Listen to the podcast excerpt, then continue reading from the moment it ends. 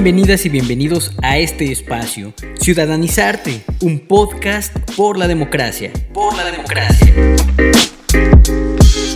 Amigas y amigos, gracias por escucharnos. Les recordamos que este podcast es un espacio libre de discriminación.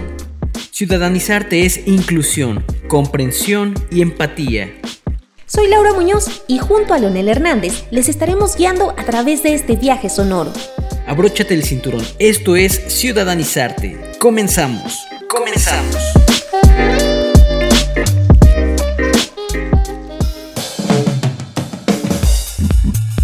Cada año, el 25 de noviembre, se conmemora el Día Internacional de la Eliminación de la Violencia contra las Mujeres. Y cada 25 de mes conmemoramos el Día Naranja para frenar la violencia contra las mujeres y niñas. Hay que ser honestos, ¿realmente sirve de algo esta conmemoración? Hay quien pensaría que ya está muy trillado hablar del tema, ¿no? Bueno, pues agárrense que vamos a compartirles algunas cifras reales, actuales, oficiales y muy, muy crudas para detenernos tantito a reflexionar si sigue siendo necesario o no hablar de este tema. De acuerdo con cifras de la Red Nacional de Refugios, tan solo en los primeros cinco meses de 2021, al menos 13.631 mujeres huyeron de casa con sus hijas e hijos debido a la violencia que enfrentaban en el hogar, comprobando que el confinamiento en casa disparó las cifras de maltrato y violencia doméstica. De acuerdo con el último reporte del Secretariado Ejecutivo del Sistema Nacional de Seguridad Pública, 4.32% de las llamadas de emergencia hechas al 911 en los primeros cinco meses de este año corresponde a denuncias por violencia familiar y las denuncias se incrementaron exponencialmente, pasando de 17.399 casos por violencia familiar en enero a 23.896 en mayo. Cifras presentadas recientemente por ONU Mujeres en un informe realizado en 13 países desde el inicio de la pandemia son alarmantes. Dos de cada tres padecieron alguna forma de violencia o conocían a alguna mujer que la sufría. Además, solo una de cada diez dijo que recurriría a la policía en busca de ayuda. Con esto en mente, prioricemos la cultura de la denuncia por los casos que se quedan ocultos por miedo o vergüenza. Hidalgo se encuentra en el noveno lugar nacional con mayores cifras de delitos de violación y lesiones en contra de mujeres. 557 carpetas de investigación y 15 presuntos feminicidios en el periodo enero-septiembre 2021. Estas son cifras del Secretariado Ejecutivo del Sistema Nacional de Seguridad Pública. El número de feminicidios sigue creciendo. En 2015 se registraron 412 feminicidios. En 2016 fueron 607. Para 2017 sumaron 742. Luego, en 2018, se contabilizaron 895. En 2019 fueron 948, mientras que en 2020 hubo una ligera disminución y se registraron 946. Pero hasta septiembre de 2021, la cifra de feminicidios en México llegó a 736. De acuerdo a Naciones Unidas, cada día 137 mujeres son asesinadas por miembros de su propia familia a nivel global. Por otro lado, en México, el ingreso anual promedio que reciben las mujeres es 54.5% más bajo que el de sus pares hombres, esto de acuerdo con cifras del Coneval 2017. De los casos de deserción escolar por causa del matrimonio, unión o embarazo, escuche usted, las mujeres representan el 83%, mientras que el 40% de las mujeres de 15 años o más sufrió violencia emocional por parte de su pareja, de acuerdo con la Endire 2016. De los 84 municipios de Hidalgo, apenas 15 son gobernados por una mujer, es decir, el 17.86%.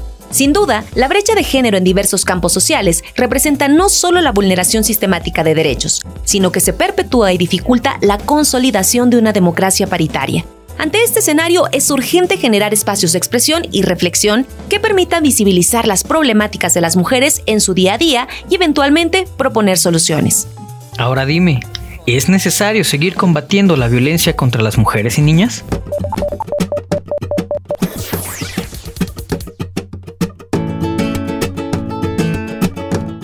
Esta semana en México y el mundo conmemoramos el 25 de noviembre, Día Internacional de la Eliminación de la Violencia contra la Mujer, con el lema Pinta el mundo de naranja, pongamos fin a la violencia contra las mujeres ya. La fecha internacional marca el inicio de la campaña Únete, la cual plantea 16 días de activismo que concluyen coincidiendo con el Día Internacional de los Derechos Humanos el próximo 10 de diciembre.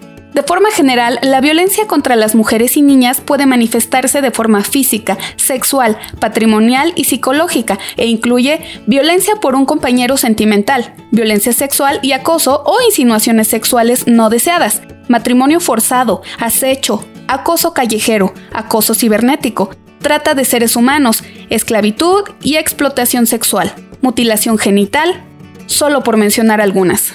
El objetivo de este Día Internacional de la Eliminación de la Violencia contra la Mujer es visibilizar, informar, sensibilizar sobre la urgencia de tomar acción, desde lo individual a lo colectivo, para frenar todo tipo de violencia y discriminación contra las mujeres y niñas, establecer condiciones de equidad en el ámbito laboral, educativo, cultural, económico y desde luego político. Hoy la conquista de nuestros derechos va viento en popa. En la lucha por el respeto a nuestros derechos, ni un paso atrás. Ni un paso atrás.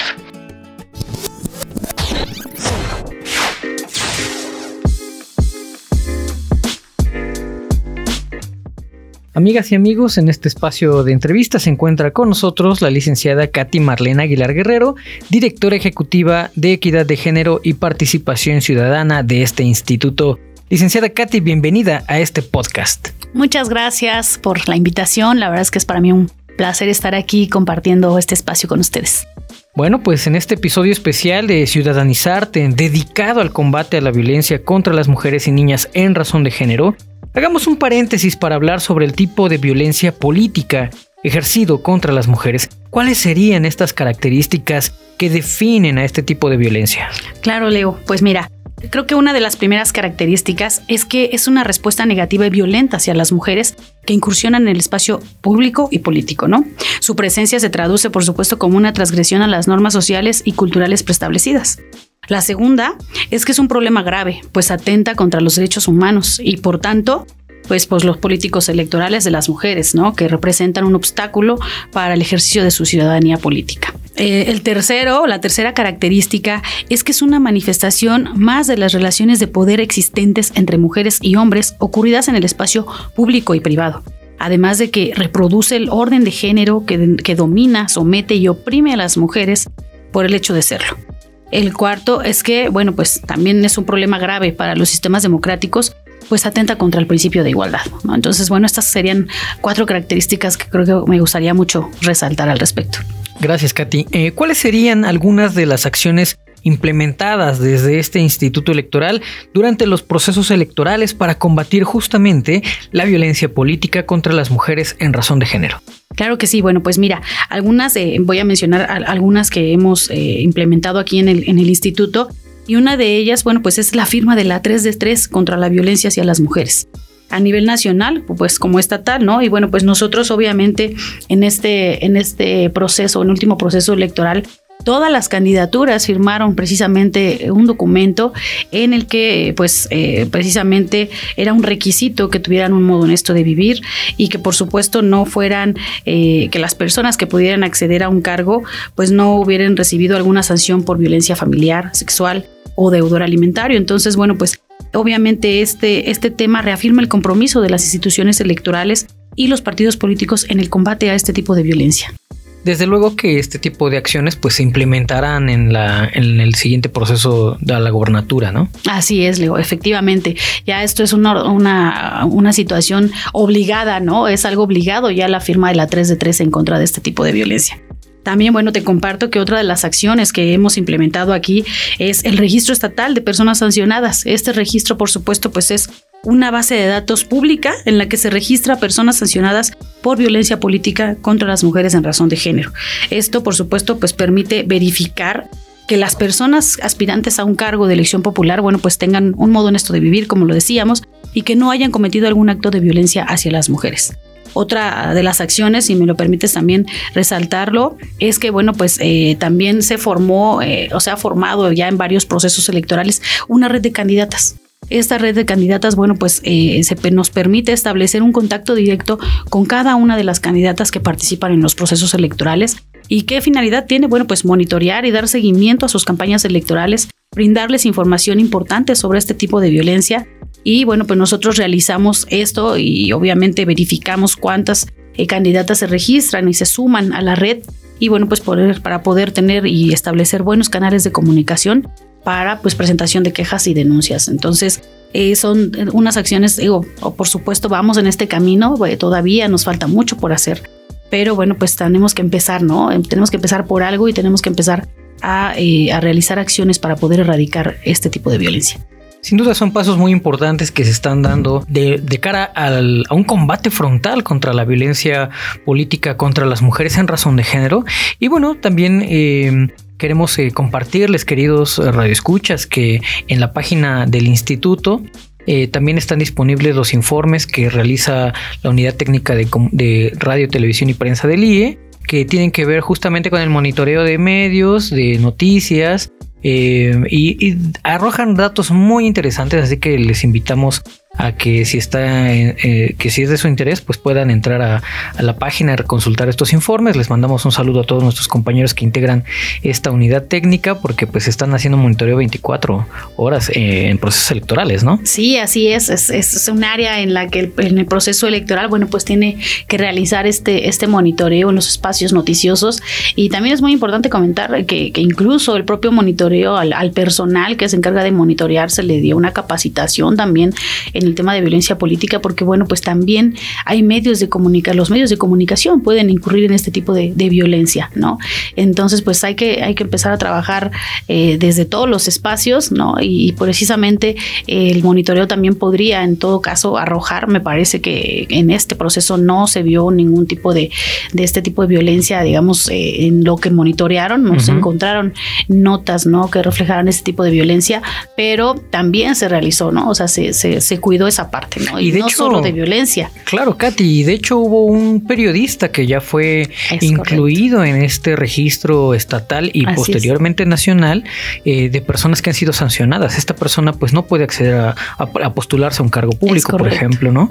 Eh, bueno, eh, también tenemos este ABC de, de 30 conductas que hemos identificado como violencia política en contra de las mujeres por razones de género y que está disponible también en nuestra página web. Es correcto. Correcto, ese es un documento muy, muy, muy importante que nosotros también se implementó aquí en, el instituto con, pues, con el apoyo de todos, ¿no? De todas las consejeras, de los consejeros y por supuesto, pues presididos por, por la presidenta. Y bueno, pues aunque la, legislación nacional y local pues es muy clara, el ABC, justo como lo comentas, es el ABC para identificar la violencia política contra las mujeres en razón de género. Y esto, bueno, pues este ABC se alinea a su vez con estas disposiciones, ¿no? Y bueno, eh, obviamente con contempla 30 conductas, como bien lo referido, 30 conductas constitutivas de este tipo de violencia, ¿no? Algunas eh, conductas van desde incumplir con las leyes en materia de derechos político-electorales de las mujeres a otras como las que suceden en el espacio privado, como restringir el derecho al voto de las mujeres, en el espacio político, como impedir que una mujer aspire a alguna, alguna candidatura, obstaculizar su precampaña o campaña electoral, incluso distribuir propaganda política este, que calumnie, insulte, degrade, o descalifique a una mujer y que además dichas expresiones pues se basen en estereotipos de género, ¿no? O bien en el ámbito público como restringir, imponer o condicionar sus actividades inherentes a su cargo como la toma de decisiones. Entonces digo, hay, son muchísimas, ¿no? Son 30 conductas eh, que vienen en este ABC y que no solo eso, ¿no? El ABC es un documento muy, eh, este, como digamos, muy práctico, muy sencillo, eh, muy fácil de leer, pero que también trae mucha información importante para quienes eh, pues aspiren a algún cargo, ¿no? Quienes estén en este medio y que pudieran en todo caso sufrir algún tipo de, de violencia de este tipo. Muy bien, muchísimas gracias, Katy. Y sin duda los resultados son palpables, pero no es suficiente. Para erradicar la violencia política en razón de género es necesario contar con la voluntad, tanto de quienes integran las fuerzas políticas como de la propia ciudadanía y medios de comunicación. El fortalecimiento de los liderazgos políticos femeninos es también un ingrediente fundamental en el combate a este tipo de violencia. Bueno, pues agradecemos a la licenciada Katy Marlene Aguilar Guerrero, directora ejecutiva de Equidad de Género y Participación Ciudadana del IE. Gracias, Katy, por habernos acompañado en este espacio. ¿Algo más que desees agregar? Sí, muchas gracias, Leo. Pues la verdad es que agradezco mucho la invitación y esta oportunidad que nos dan para pues compartir a quienes nos escuchan todas las actividades que hacemos, ¿no? Y, también invitarlos a que sigan eh, consultando nuestras redes sociales. Próximamente vamos a hacer algunas actividades por ahí que ya están en puerta justo en la conmemoración de este 25 de noviembre, entonces, y del inicio de los 16 días de activismo, por supuesto, en contra de este tipo de violencia. Sigan las redes sociales, vamos a tener actividades en, próximas fechas y justo son unos temas muy importantes, vamos a tener eh, ponentes súper, súper interesantes. Muy bien, bueno, pues y justamente este, este episodio especial del podcast forma parte de estos 16 días de activismo. La interdependencia de los derechos humanos explica por qué a las mujeres nos toma más tiempo y trabajo ejercer los derechos político-electorales. El disfrute de uno depende de la realización de otros derechos. Por ello, la desigualdad es clara. Para que las mujeres puedan aspirar a un cargo, estar en óptimas condiciones de encabezar una campaña, de ser postuladas y eventualmente ganar en cargos de elección popular, primero deben tener derecho a una vida libre de violencia, tener un hogar en el que se viva armonía y respeto, que tengan las mismas oportunidades educativas y laborales. Solo entonces podríamos decir que existen condiciones de igualdad plena. Y es que la discriminación y violencia sistemática contra las mujeres ocurre tanto en la privacidad del hogar, pareja y familia, como en el ámbito público y político. La violencia política contra las mujeres en razón de género se constituye como un delito electoral y en la actualidad ya ha causado la nulidad de elecciones, en este caso del ayuntamiento de Iliatenco en el estado de Guerrero, en el cual se comprobó violencia política ejercida en contra de la candidata Ruperta Nicolás Hilario, una mujer indígena MEPA que perdió únicamente por 53 votos, esto es el 0.97% de la votación total. Esta candidata fue atacada con mensajes misóginos que aparecieron en carreteras y bardas localizadas en zonas de gran afluencia para las y los votantes que acudieron a las casillas a votar el pasado 6 de junio. El mensaje era claro, las mujeres no saben gobernar, ninguna mujer al poder, entre otras lamentables expresiones. Hoy más que nunca es necesario redoblar esfuerzos en el combate a todas las formas de discriminación y violencia contra las mujeres y niñas. Es fundamental ejercer correctamente el presupuesto destinado en el fortalecimiento de los liderazgos femeninos, de promover valores democráticos como el respeto, la igualdad y la honestidad que nos permitan derribar los estereotipos y prejuicios que originan este tipo de violencia y discriminación contra las mujeres en razón de género.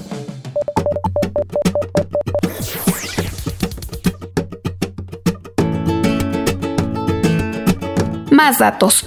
En materia de violencia política contra las mujeres por razones de género, más de 110 agresores se encuentran inscritos ya en el Registro Nacional de Personas Sancionadas en materia de este tipo de violencia que tiene el Instituto Nacional Electoral mientras que en el ámbito local, para las recientes elecciones locales, registraron siete procedimientos especiales sancionadores iniciados por casos de violencia política contra las mujeres en razón de género, referentes a intimidación para renunciar al cargo, amenazas, difusión en redes sociales de información que dañaba la imagen de las candidatas, así como obstaculización de la campaña, de modo que se impidiera la competencia electoral en condiciones de igualdad.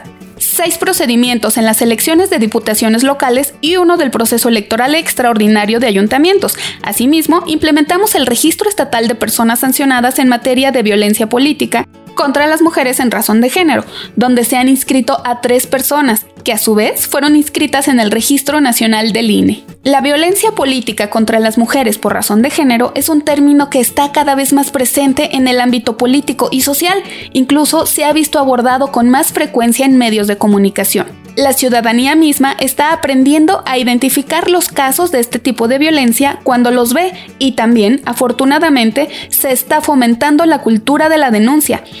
Las formas más comunes en que actualmente se manifiesta es en publicaciones violentas a través de redes sociales, perpetuando estereotipos negativos sobre las capacidades de una mujer para dirigir, gobernar o legislar. Se hacen declaraciones para descalificarlas, además de cometer agresiones verbales y o físicas contra ellas. Todas las anteriores están especialmente orientadas en contra de las mujeres por su condición de género y por lo que representan en términos simbólicos de estereotipos y todo aquello que se refiera a lo femenino. Participación política de la mujer en Hidalgo es gracias a la lucha histórica de miles de mujeres que han forjado el camino que hoy nosotras podemos ejercer nuestras libertades y derechos, en especial los derechos político-electorales. Hoy podemos votar, postularnos, gobernar, legislar, dirigir partidos políticos y movimientos sociales. El ámbito público político fue un campo exclusivo de los hombres hasta hace relativamente poco tiempo. En el plano local, desde la reforma de la constitución política de nuestro estado en 1948, nos fue reconocido el derecho a votar y ser votadas.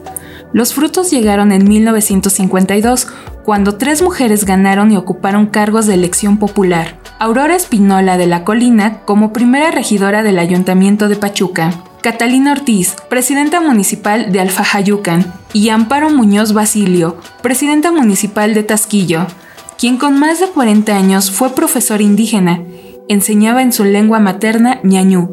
Posteriormente, Olga Trevetán Cravioto fue la primera diputada en la legislatura 44 del Congreso del Estado, 1966-1969, pero fue sustituida en su cargo por un varón. Más tarde, María Castañeda Reyes fue nombrada como la primera consejera del Instituto Estatal Electoral de Hidalgo, de 1997 al año 2000. En el año 2016, tras un proceso riguroso de selección, la maestra Guillermina Vázquez Benítez fue nombrada consejera presidenta del Instituto Estatal Electoral de Hidalgo, IE. Por primera vez una mujer accedía a este cargo. A partir de entonces, desde el Consejo General del IE hemos impulsado acciones para promover la participación política de las mujeres y garantizar equidad tanto en la postulación como en su auténtica representación, sobre todo de las mujeres indígenas.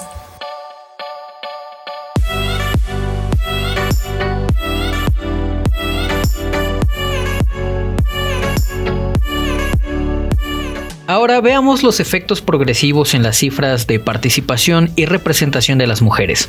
En la elección de ayuntamientos del año 2011, solo seis mujeres lograron acceder al cargo de presidenta municipal. Esto es equivalente al 7.14%. Para el año 2016, el resultado incrementó con la victoria de 17 mujeres en los municipios alcanzando el 20.24%. Sin embargo, para la última renovación de ayuntamientos incluida la extraordinaria 2020-2021, de la totalidad de municipios de Hidalgo, solo 15 son gobernados por mujeres, lo que representa un 17.86%. Por otro lado, en la renovación del Congreso local, el Instituto Estatal Electoral de Hidalgo estableció mecanismos para que las mujeres pudieran ser postuladas paritariamente por el principio de mayoría relativa y posteriormente se procuró una integración paritaria en la asignación de los espacios de representación proporcional. Es así que, para la conformación de la 64 legislatura, por primera vez en la historia de Hidalgo y gracias a los resultados obtenidos en las elecciones, se logró establecer una presencia mayoritaria de mujeres con 16 diputaciones locales frente a 14 curules ocupadas por hombres. Tres años más tarde, en septiembre de 2021, derivado de la asignación de diputaciones plurinominales para la integración de la 65 legislatura del Congreso hidalguense, el IE nuevamente garantizó la paridad, quedando al frente de las curules 15 hombres y 15 mujeres, mientras que a nivel federal, por primera vez en la historia, se cuenta con una legislatura completamente paritaria, integrada por 250 legisladores y 250 legisladoras. El siguiente reto en la agenda electoral local será la renovación de la gubernatura en 2022.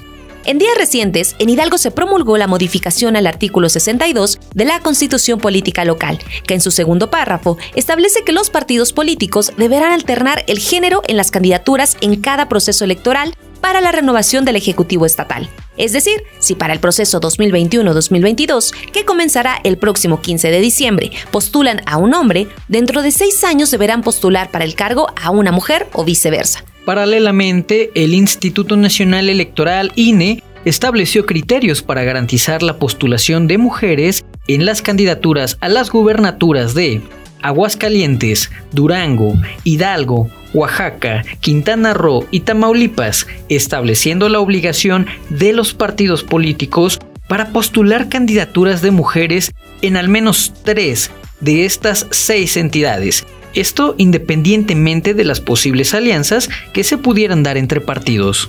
El avance de las mujeres en el terreno político es evidente. Pero aún hay temas pendientes. El camino sigue siendo muy complicado para las mujeres, pues nos enfrentamos a prejuicios, violencia política en razón de género, entre otros problemas que inhiben y dificultan la participación plena de las mujeres en la vida pública.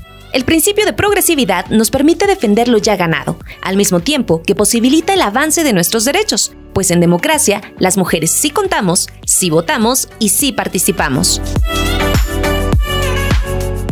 Te invitamos a ciudadanizarte. Puedes hacerlo sintonizando este podcast a través de Spotify.